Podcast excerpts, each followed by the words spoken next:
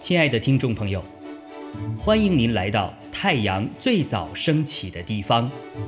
和纽奥行道会的弟兄姐妹们一起聆听和领受神的话。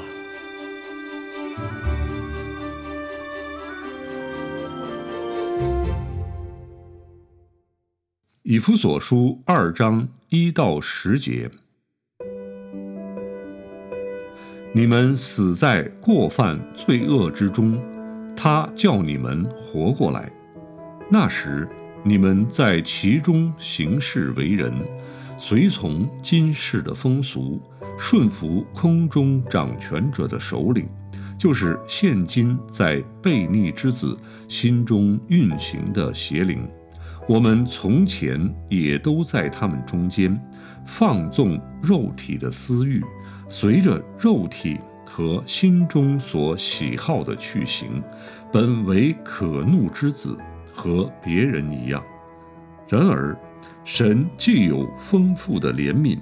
因他爱我们的大爱，当我们死在过犯中的时候，便叫我们与基督一同活过来。他又叫我们与基督耶稣一同复活。一同坐在天上，要将他极丰富的恩典，就是他在基督耶稣里向我们所施的恩慈，显明给后来的世代看。你们得救是本乎恩，也因着信。这并不是出于自己，乃是神所赐的；也不是出于行为，免得有人自夸。我们原是他的工作，在基督耶稣里造成的，为要叫我们行善，就是神所预备叫我们行的。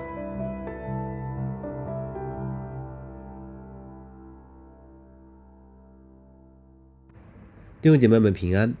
今天早上我们的 Q T 经文是在以弗所书的二章一到十节。我们知道以弗所书写作的重要目的就是表明神对教会的计划，而这计划的第一步就是罪人需要得救。在今天的经文第五节和第八节中，保罗特别的两次提醒我们：你们得救是本乎恩，我们的得救是来自于神的恩典，而不是自己的行为，也不是自己的品性。因为如果靠如果靠着我们自己，我们都是败坏的。我们都是会死的，每个人都知道死人无法拯救自己，但是我们的问题是，很多人不认为自己是死人，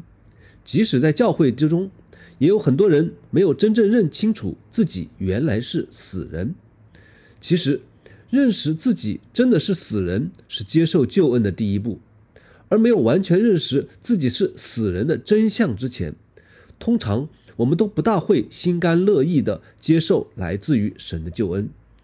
这就好像，通常而言，一个人如果不是真的穷困潦倒、揭不开锅，他是很难放下面子去向人乞讨过活的。在救恩这个议题上也是如此，人的骄傲使得我们要低头降服、向神祈求和交托都变得极为困难。就像今天经文中所说。我们顺服的是现今在悖逆之子心中运行的邪灵，我们是随着肉体和心中所喜好的去行，而这一切都导向死亡。经文第一节中说：“我们死在过犯罪恶之中。”这里的过犯翻译成为 transgressions，可以理解成为罪行，是我们不符合公平公义、违反道德和圣洁的行为，而罪恶 sins。在这里，更多可能意味着罪性，是我们不符合神的标准、神的旨意的一切习惯、心性和倾向。当经文告诉我们是死在过犯罪恶之中的时候，不是用的将来时态，不是说我们将来会死在过犯罪恶中，也不是说我们可能会死在过犯罪恶中，而是用的现在时态，也就是说，我们现在就是死人。对于过犯罪恶而言，我们就如同死人一般，毫无抵抗和逃避的能力。打个比方说，如果是一个活人，当他被抛在水中时，或者当他被火焚烧之时，他一定会挣扎，他一定会逃避。但如果是一个死人，无论他被水淹或是被火焚烧，他都不会有任何的反应。当我们对于过犯和罪恶成为死人的时候，我们就是这样的状态。我们对于干任何的犯罪，丝毫没有能力有所反应，也丝毫没有能力抗拒和躲避。这也就是我们属灵生命的真相。但是，正如经文第四到五节中的表述，我们也可以这样来翻译：即使我们在过犯罪恶中已经是死人了，因着神的丰富的怜悯，因着神对我们的大爱，因着神的恩典，神仍然让我们与耶稣一同活过来，一同享有复活的新生命。这个新生命是不再对过犯和罪恶无感的。这个新生命是知道要远离过犯和抗拒罪恶的，因为它是活的。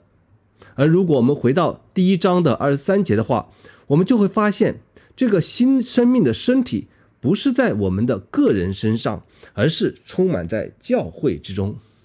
弟兄姐妹们，我们如今的新生命，不是耶稣基督被分割在我们每一个人的身上，而是成为一个整体，充满在教会的当中。我们没有一个人可以单单以自己的属灵状况来自夸，说我有耶稣基督的生命，我有圣灵的充满和大能。我们是因为身处于教会里面，我们是因为我们都是教会的一份子，我们才能够共享这属灵的恩赐和能力。所以，让我们一同感谢那位让我们这些可以死人复活，且一同组成那可以行使神儿子的能力和权柄的教会的神。感恩，阿门。亲爱的弟兄姐妹，透过今早牧者的分享，是否能够让您更多的明白神的心意，或是有什么感动和得着？欢迎订阅和分享我们的频道，让更多的人领受神的祝福。愿神赐福大家。